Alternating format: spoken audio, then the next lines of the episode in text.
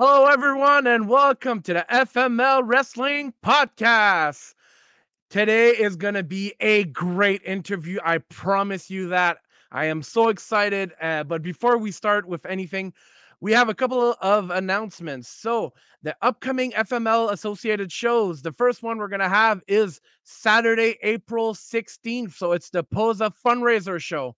You're going to have Jacques Rougeau on place. You're going to have a lot of uh, Wrestling Academy wrestlers on there. So, you don't want to miss that. It's a fundraiser also. After that, we're going to have May 7th in uh, Saint Jean sur Richelieu at uh, the Saint, uh, Saint Noël Chabanel. So you're going to have two shows that day. You're going to have the Dojo show, which is going to be during the afternoon at four. And then you're going to have Absolution uh, during the evening. So tickets are on sale at vladebillets.com. And I know it's still a little far away, but the hardcore tournament is coming June 4th to La Boîte in Saint Jean. This is going to be one of the biggest event of the summer. You do not want to miss this. All right. So, I have an amazing guest tonight and uh, when you know who it is, you'll understand why I'm I'm hyped about this. I'm really hyped. So, who am I getting on tonight? Well, as for my guest, he is uh, an, quite an educated man. He is a science teacher, but he is also a physical education teacher. So, which would explain also why he is in the best shape of his life right now. The man is much more than a wrestler. The man is also a comedian, and uh, he actually opened for Jake the Snake Roberts when he used to do his uh, his celebrity tour. Also, he's if you are in the Montreal area, you've seen him in countless newspaper. Uh, he uh, is a walking, talking Canadian professional icon. His match with Necro Butcher, as you can see on the screen, opened the floodgates for Canadian wrestlers to go over to the United States uh, by making them aware that Quebec had top class wrestlers. He is an innovator. He's been in uh, many first time matches that were never seen before. He is one of the pioneer of the hardcore matches, Canadian styles. Uh, he uh, is actually uh, the Canadian table breaker record holder. That's why there's no more tables in Canada. He smashed them all. Uh, you've seen a lot of articles with him over the years. Uh, here, here's this article when he was at Heavy Montreal, which was a big deal at the time. And uh, he's quite the entrepreneur. Also, uh, as you can see on the screen, he even has his own beer. Like that's just amazing. And he's just been announced for the hardcore tournament June 4th, which is going to be amazing.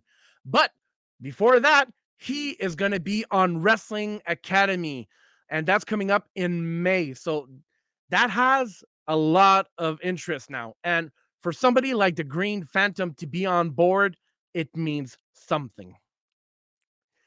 The, this guy has been wrestling internationally. He even wrestled in Ireland against Sheamus.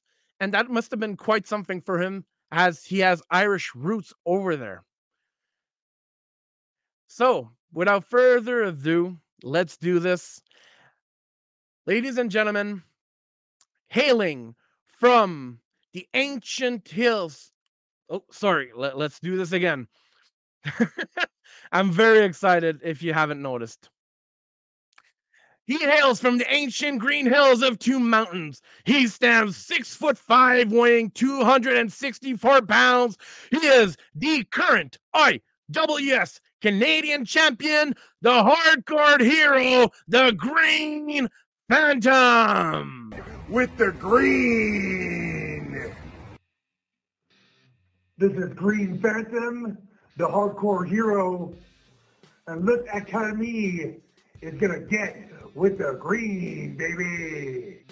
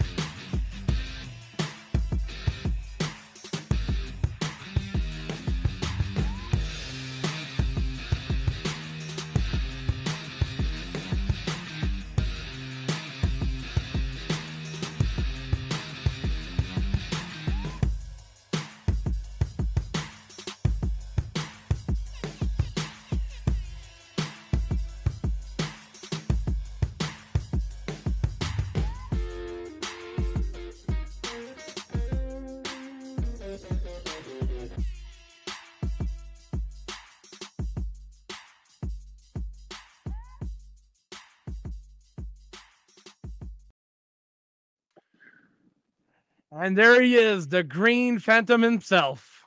Hey, brother, how you doing, man? Get with the green. That was a that was a pretty good intro. Uh, it, it it wasn't perfect, but it was pretty damn. Oh, good. absolutely, absolutely. Thank you very much for was, being on the, the show. The one thing it was missing was was was my new track that I just recorded. It's released on Spotify and Apple Music, wherever you get your wherever you stream your music. You should check out "Get with the Green" by the Green Phantom. It's a a bomb ass track. If I ever heard one myself, I'm really really proud of it. Anyways, and it, thanks for having it me. It had brother. to be. Oh, no problem. It's my pleasure.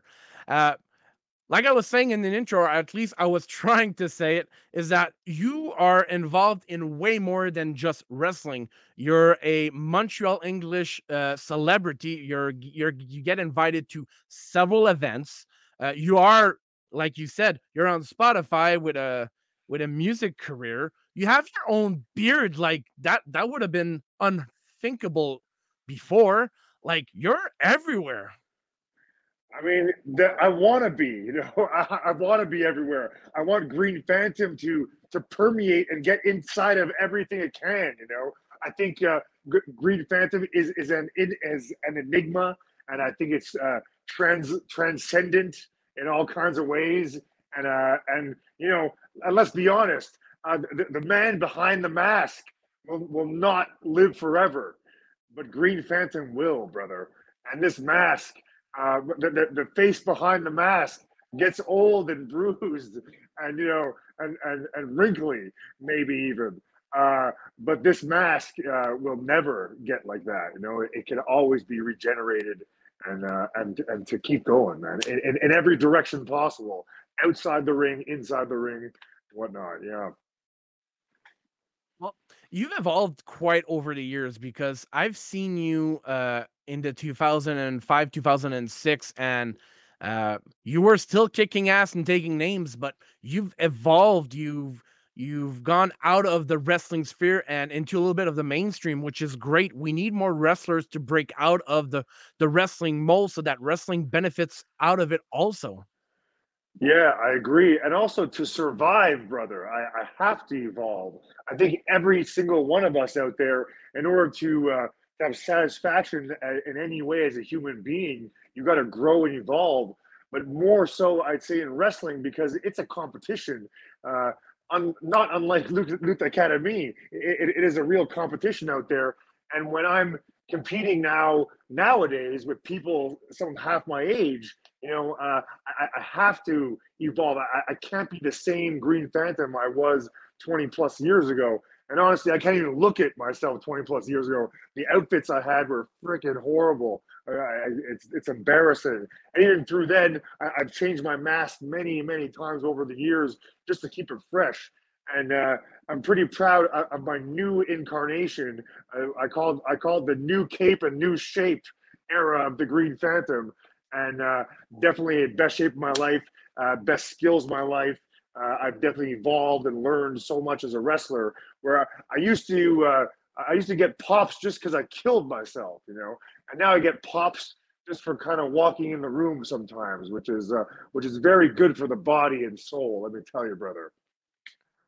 Well, that's one of the things is uh, you replaced their theme song, but for years everybody knew that the Green Phantom was coming out to Bitter Peace from Slayer, and it's an amazing track. But you reinvented yourself, like you said, and it's quite catchy. It's like, huh, okay, it's it doesn't have the same like the same hardcore death, but it does, definitely fits you. It's it's the new Green Anthem. It's the new Green Phantom anthem. There it is. It, it is, and it was very hard to change. You know, I, I, I didn't I didn't have faith that, that I could change songs because as you said, you know, when people heard the few first few bars of that Slayer track, "Bitter Peace," you know, they would start banging the ring or or just knowing I'm coming, and there's a certain reaction there, and it's something that's very special. So to change that, uh, it really, it really, I really had to have faith in this song. Because when, when I first had the idea of making a song, I didn't think I would use it as, as my entrance music because, again, this legacy of this song. But it was so goddamn good is such a fabulous track and it, and it really encompasses w- what I am. And even though it might not be the same type of metal heaviness. There is still that kind of driving, bam, bam, which is which is what what makes what makes that Slayer song me. You know, it really made my character. You know, people see me stomp around the ring.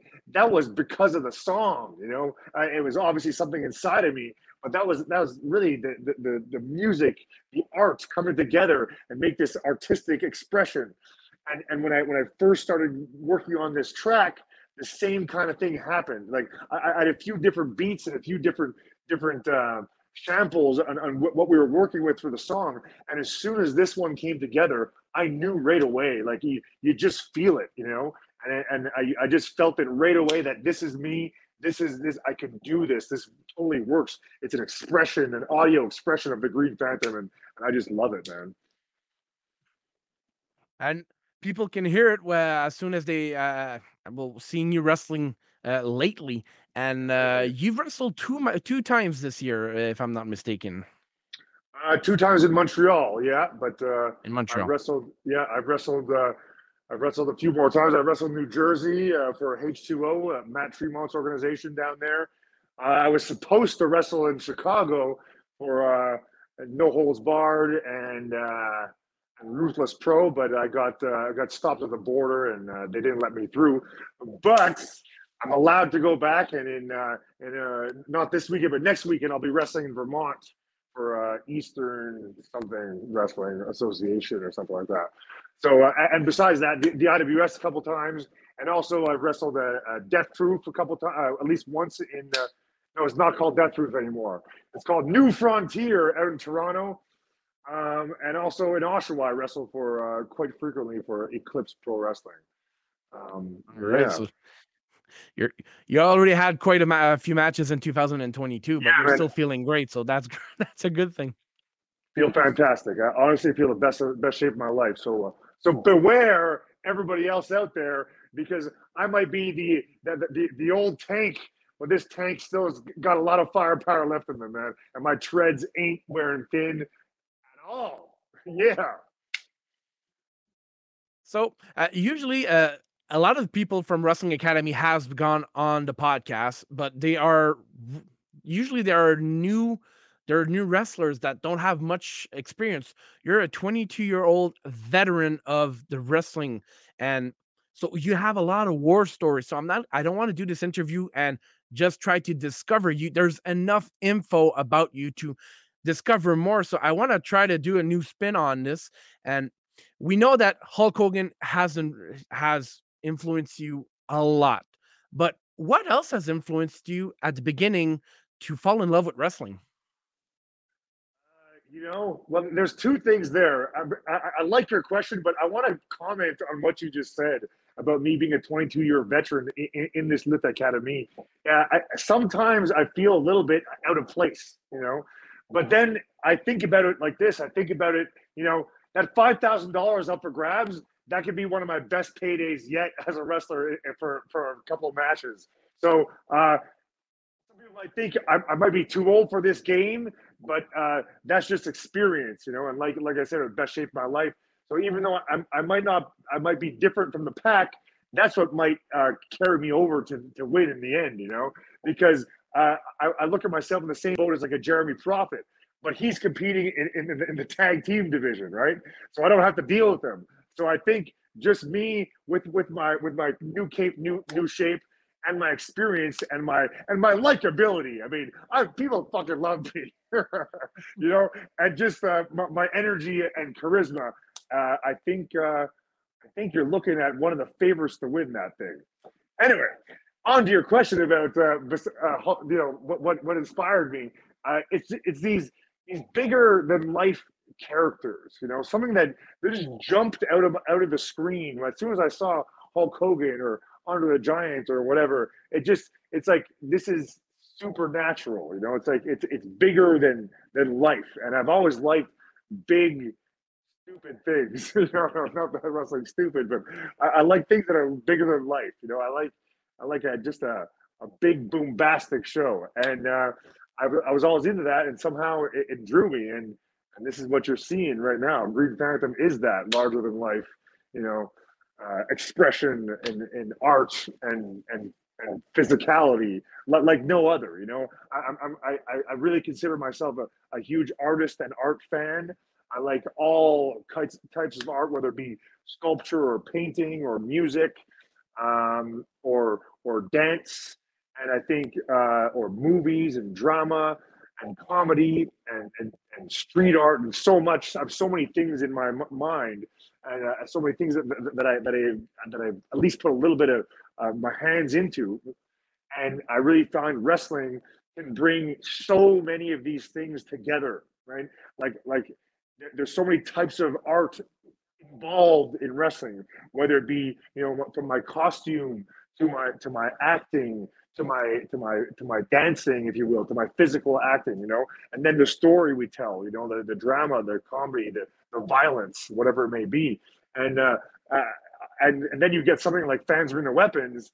Um, which you know you get a whole new level of, of, of artistic interaction with with the wrestling when, when somebody makes makes you a nice violent toy to break you know and that's a, that's a new very unique art ex- expression right something that is made to break or whatever like uh, I, I don't know if you in your research I had this I, I recently painted my whole building this this this uh, this paint crew the LTG crew are buddies of mine anyways um last show that they, they, they, painted a big sign uh, that says "Love the Green," right? Whatever. So I'm using the art that they paint into into my matches and smashing that shit and showing it off and it's just I just love how all this art comes together. It just I mean it's mind blowingly complex but yet simple. I, I I love that shit.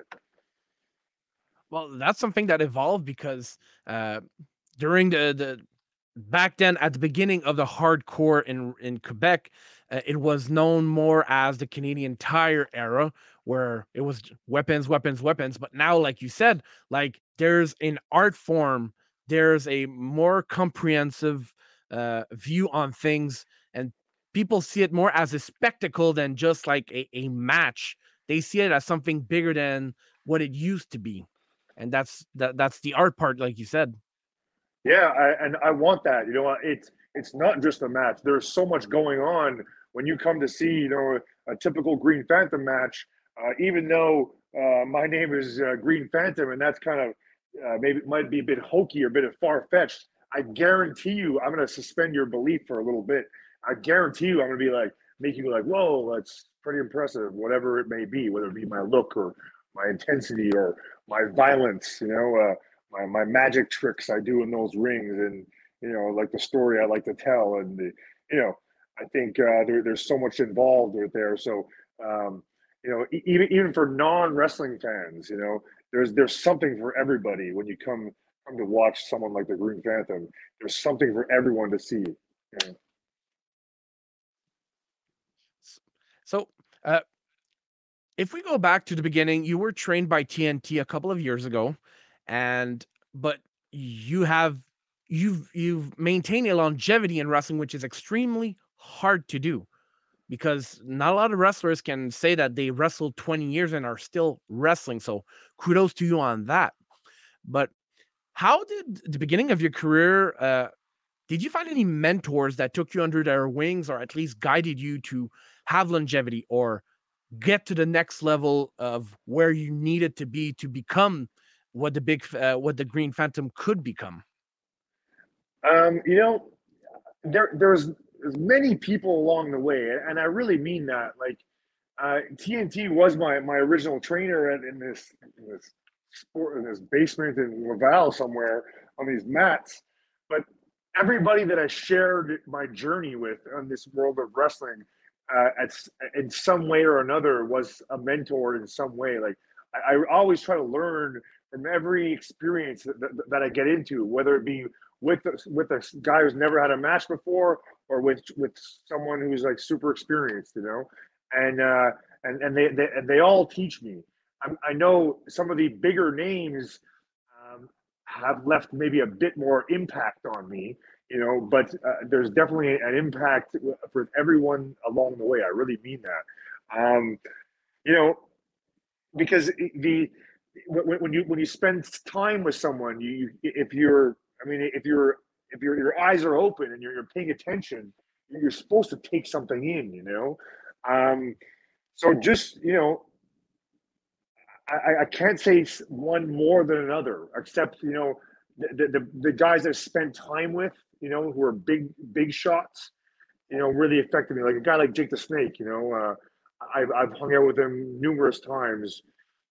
Um, Mick Foley a few times, um, Sabu uh, many times, you know. Um, and then then at the time when they weren't big shots, let's say like a like a Kevin or a Rami, you know, um, these guys are even one of my best friends now at Sex Eddie and Sex Express, you know, all of them uh, just spending time with them have have given something to me, you know, uh, whether at the time I even realized it or not is a whole other story.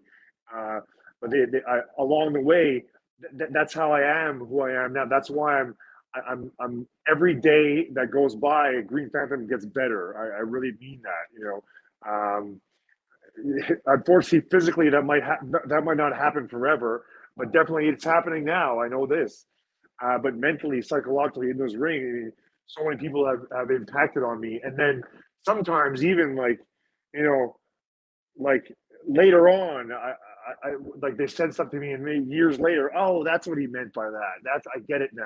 You know, this type of shit. So uh, I, there's so many along the way, you know, that just that made me who I am, and uh, in some ways, I'm thankful thankful for all of them.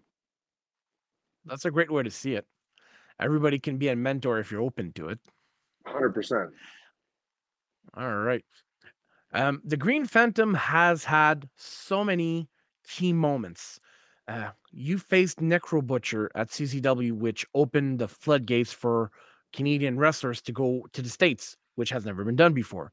Um, you uh, you've you've opened a lot of doors and you've broken a lot of barriers down. Are there key moments in your career that you can look back and say that that changed my trajectory? Yeah, for sure. I mean, th- that that Necro Butcher match for sure, a huge huge trajectory change. Uh, but and then a few months later, uh, another trajectory change. I broke my elbow in a match uh, with Steen and uh, and Generico, and that really sucked because I had just opened the gates uh, along with not just me, but with Eddie and his blood drinking, but it was all in the same show and stuff. And uh, and then when it when it opened these gates up, uh, I wasn't able to go in, you know, and it felt it almost felt like like uh, six months later when I was able to kind of get do it a little bit again after a, an elbow operation that uh, the uh, the steam on Green Phantom had had cooled somewhat, and uh, I, I I I didn't get very many dates, you know, at all. Like it seemed to be, and also uh, kind of kind of uh, rough on me. Sometimes you you you you you're not a great business negotiator, and uh, I might have. I've never actually said this. Uh, I don't I've never said this to anyone. Uh, so here you go, scoop. Uh, when when this guy Burns, who was running the uh, the at the time, um, he he asked me to go do a, a rematch against Necro because uh, it was so hype. And I said, yeah, for sure, but I want double this time, you know. And I think I might have uh, outpriced myself. Uh, what there wasn't even there wasn't even a back and forth. He's like, okay, I'll think about it, and then he never got back to me uh, because that I, I thought there would have been a, enough um, interest in this match. I mean, people still talk about it today. Like honestly, I I, I went to the states, uh, or honestly, almost everywhere I go, especially in the states, people ask me about that match all the time. So I, I knew there was some value to it, you know. And even uh, I got I got booked uh, in, in, a, uh, in a King of the King of the Death match tournament for IWA uh, a few years later, and and my first round match was Necro Butcher. Uh, but unfortunately, Eddie crashed the car, so we never fucking got there. It's horrible.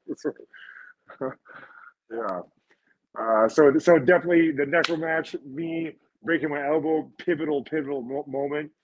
And then, um, I mean, it's hard to say more than that. I, I mean, the, the, first time, uh, like, like they're like, whenever, whenever I see like, they're, they're two separate events or a few separate events, but they're they're all linked to the same way. So when I see someone that I really respect and and look up to and admire. Uh, wearing my merch, example, like like seeing Sabu or Jake the Snake or uh, you know some some some people, uh, Kevin Nash, you know, uh, in, in a picture wearing my sh- my shirt. It was like, wow, that's uh, that's pretty fucking dope, you know. And that made me realize, you know, hey, maybe, maybe, maybe, maybe all these haters are wrong. Maybe maybe people do actually like my shit because I tell you, for the longest time, I felt like maybe because of my Englishness, but in Quebec, I felt like I was kind of treated a bit like a, a black sheep, you know. But yet, um, these people who I looked up to, like, think I'm amazing, you know. Like uh, a guy like Sabu has has told me, and, and and I've seen him in interviews talking about me and telling people I'm amazing, and that just that just fucking makes me feel like a million bucks. It, it, it's like wh- whatever doubts I had before, they, they don't exist anymore because who, who, who, why would I give a shit about some, some hater in Quebec when this icon thinks I'm the man? You know, Mick Foley, same idea. You know, although I, I didn't spend as much time as I did with with Sabu as I did Mick, but uh, or the other way around. But still, you know, to have these these guys tell me that I'm I'm good is is great. You know, because I, I, I, although Foley has, has only seen me wrestle on on tape. Um, or tape, that's all data on on on video. Uh, but he, I, I did open up for Foley uh, when he came to Montreal, and, uh, oh. and, and, and, and, and, and, he he really dug my my comedy so much so that uh, he, he he me and him went to see the Muppets together. We had a we, I, I got a I got him an extra seat, and we, we hung out all night and did some comedy stuff. So uh, anyway, all that to say, th- th- those moments t- together made me realize, you know hey, I'm actually worth something. Like people actually respect me and like me, you know. And then you know it's it's still happening for, with, with, with your introduction to the show. You know, you you talk you talk big praise, and that means a lot because for a long time I, I don't get that. You know, like um, if you if you look at like the the Quebec rankings or whatever, I'm never in that shit. You know, so somebody along the line doesn't respect me. Whether you know, I, I don't I don't know how to how to quantify that because uh, I don't know if you were at Metropolis two weeks ago, but that shit was sold out almost, and that place was all going wild for Green Phantom. So I don't know. I don't know how I I don't make any of these Quebec lists, whatever. I think it's a bit. Uh, I don't know what it is, but anyway. So, and then the last moment I would say of changing is uh, the COVID. Because I, I realized that time is limited uh, because I've all these dates and they all got canceled we realized time was limited and also that I needed to, change somehow and, and grow and evolve.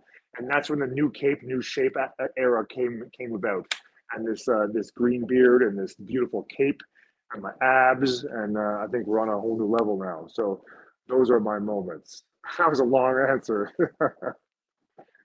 Don't worry, it's your interview. We're people already know you and this is going back almost i've almost known of you for 20 years and I, I, was thinking about when you said why don't people recognize the green phantom and i'm actually wondering the same thing and it seems that you've been recognized a little bit more in the states than you've been in your own country which is very very man. weird Hundred percent. Like I, I, I, like I said, I was just in, uh, in New Jersey recently wrestling, and I couldn't believe. I get in the locker room, I'm treated like like a like royalty, like an icon. You know, like like Canadian legend, Canadian icon. These type of things. Everyone's come up to me like it, it's so different, man. Like uh, I can't tell you how good it feels, but also when I come back home, it feels a bit like it's kind of sad. You know that that uh, here in my backyard I, I can't get on a on a goddamn list.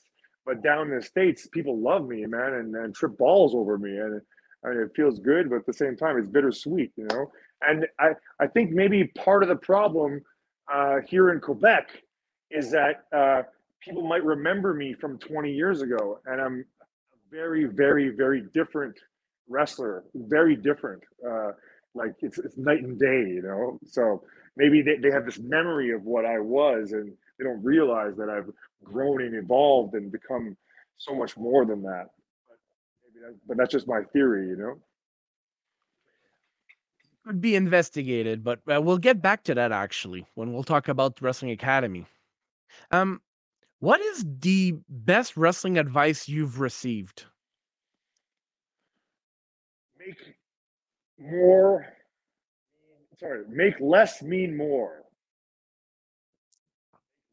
More. Uh, because before I used to get pops, like I said before, by killing myself, you know, and now I get pops for doing a lot of other things besides kill myself. I still do that once in a while, but I definitely don't actually kill myself. I'm, I'm so much better at making it look like I kill myself than actually killing myself. You know, so make less mean more, and uh, I guess that would be Jake is probably the the, the number one uh, driller that into my head.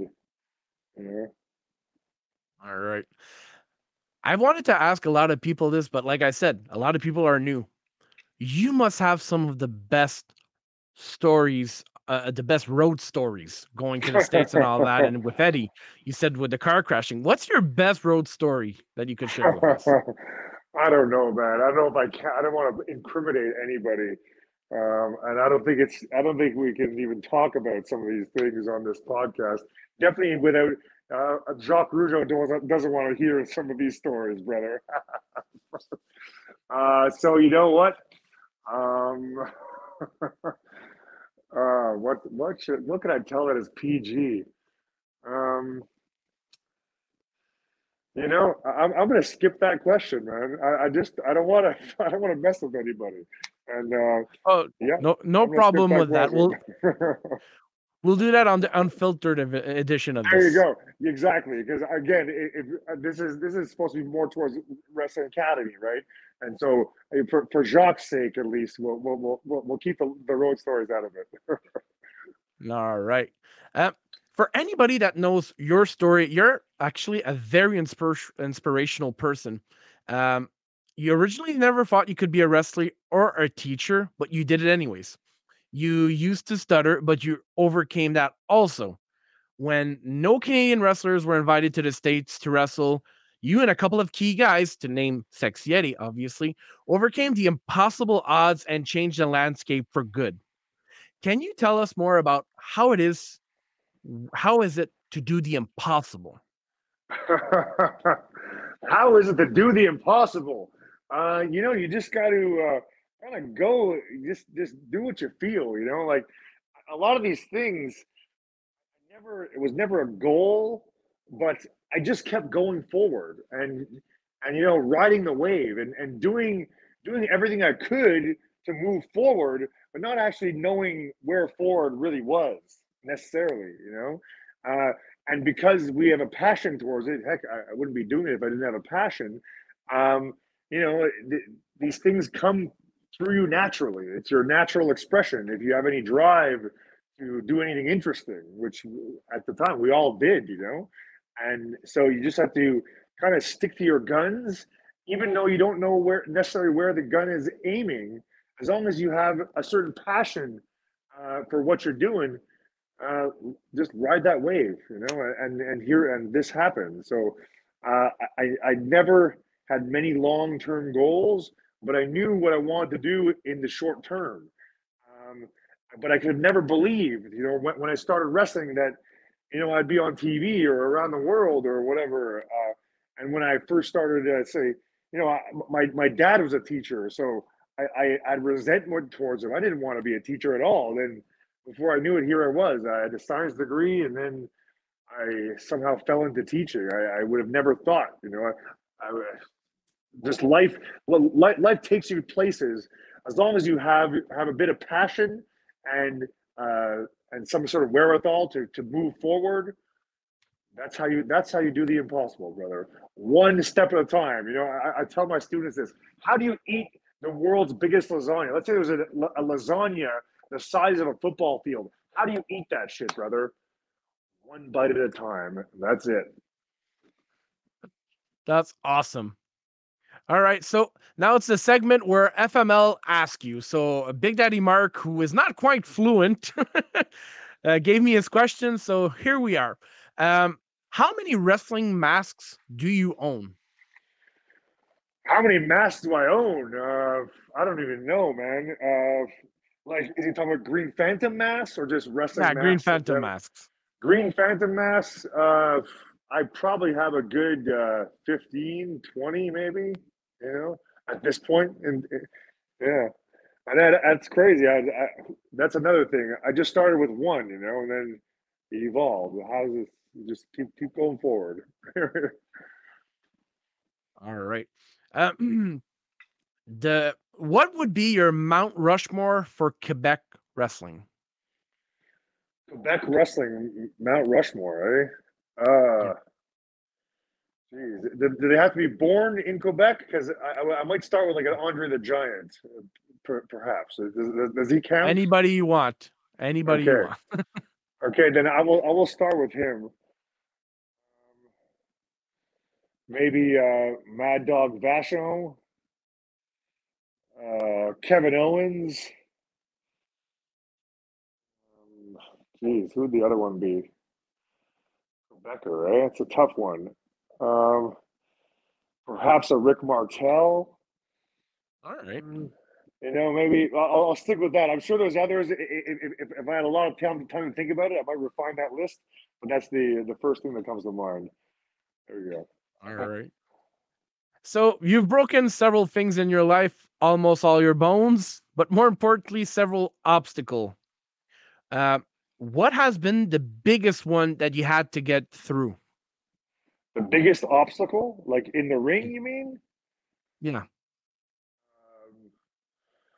I don't know. Let's see. There's been so many. Maybe like uh, an exploding ring match. Is, is, that what you mean? Like uh, like uh, like a gimmick for a match to go through, or just oh, an, an obstacle? Well, it could be it could be uh, the type of match you went through the ten stages of hell, so that that's yeah, quite that, something. Also, that is something. Uh, obstacle, like so, I I would look at an obstacle like something that was in my way. So remember once I I crushed my testicle in a match, and then and and, and I had to keep going and finish the match, and that was kind of rough. So that was a big obstacle. And another time I I I, uh, I, I tore my ACL completely off, so my knee was just dangling uh, on me, and, and I had to and I had to finish the match. I th- actually had to to uh, put someone over my head and phantasm them. So those are quite the obstacles that I don't think the uh, the average man uh, would would would would be able to do. But then again, uh, Green Phantom here, this mask gives me superpowers, and I'm uh, I'm built of a different uh, different material than most men, brother. All right, and the last question the FML's hardcore tournament is coming June 4th to La Boîte. One of your dream opponents that you've already said on another podcast is Shlak. He's already in the tournament. If you could have anyone else sign in to be in that tournament to face you, who would it be? Uh, Nick Gage. Sure. I've only faced him once in a three way, and uh, he's just the he's just the he's the god of this shit. So I'd, I'd love to uh, to use him again. Um, and I, I, was supposed to wrestle this guy Akira, so I'd like to do that again. I'd like to do that. I, I, as far as death match guys go, um, you know, I, have wrestled a bunch of good ones, so I have to stick with those. Yeah, the ones that the ones I have not wrestled yet. So uh, Shlak would be one. Maybe uh, Atticus Cogar maybe Akira right now. I'm supposed to wrestle Akira, so I'm really right now I want him. I want him. I, I should have had him already. Yeah. All right. Um, so uh, this is obviously the FML podcast. So you've you've wrestled, I think, three times at the FML. Uh, can you tell us what's different wrestling uh, uh, for us? What's wrestling re- at the FML for you?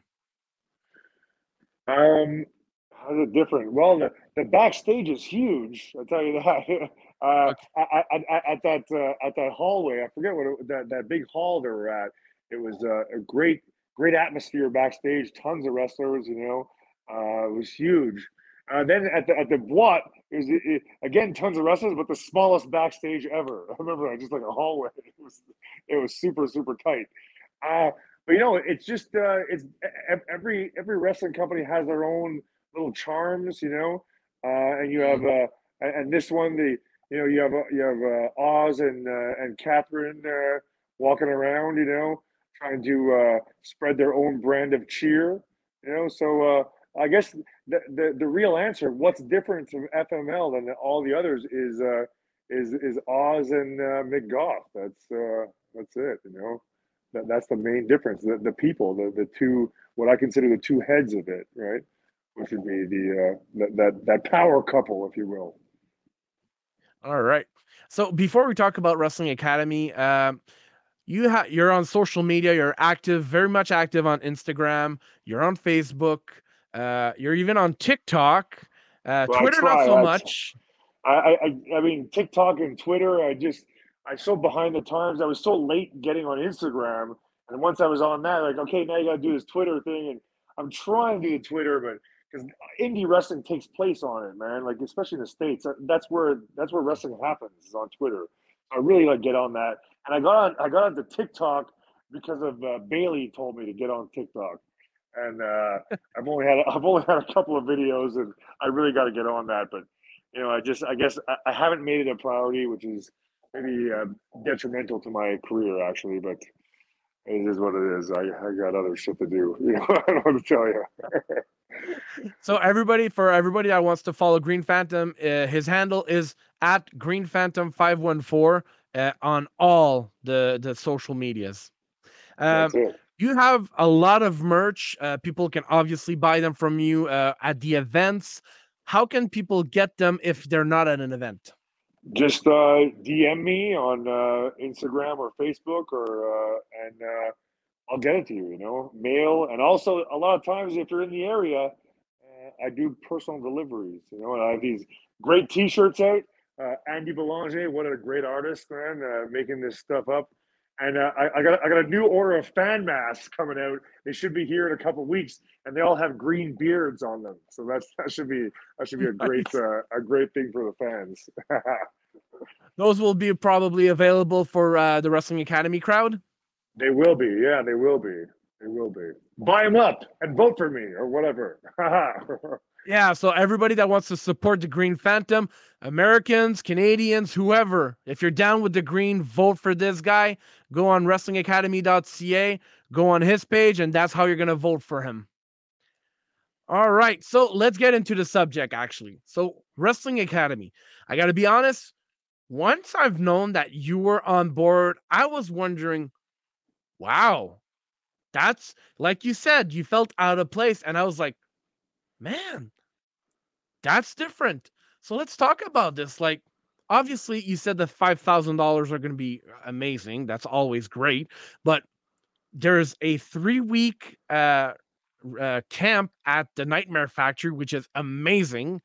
Um, and obviously, there's going to be a lot of exposure. So the Green Phantom is going to be known by a whole lot more people because Jacques Rougeau's talking to everybody about it. So how the heck did you how did this whole thing how did you sign up uh, and what you're expecting out of the whole thing well, the, the the the key of the matter is is that I love wrestling and I'm always looking for somewhere to wrestle and someone to book me, right?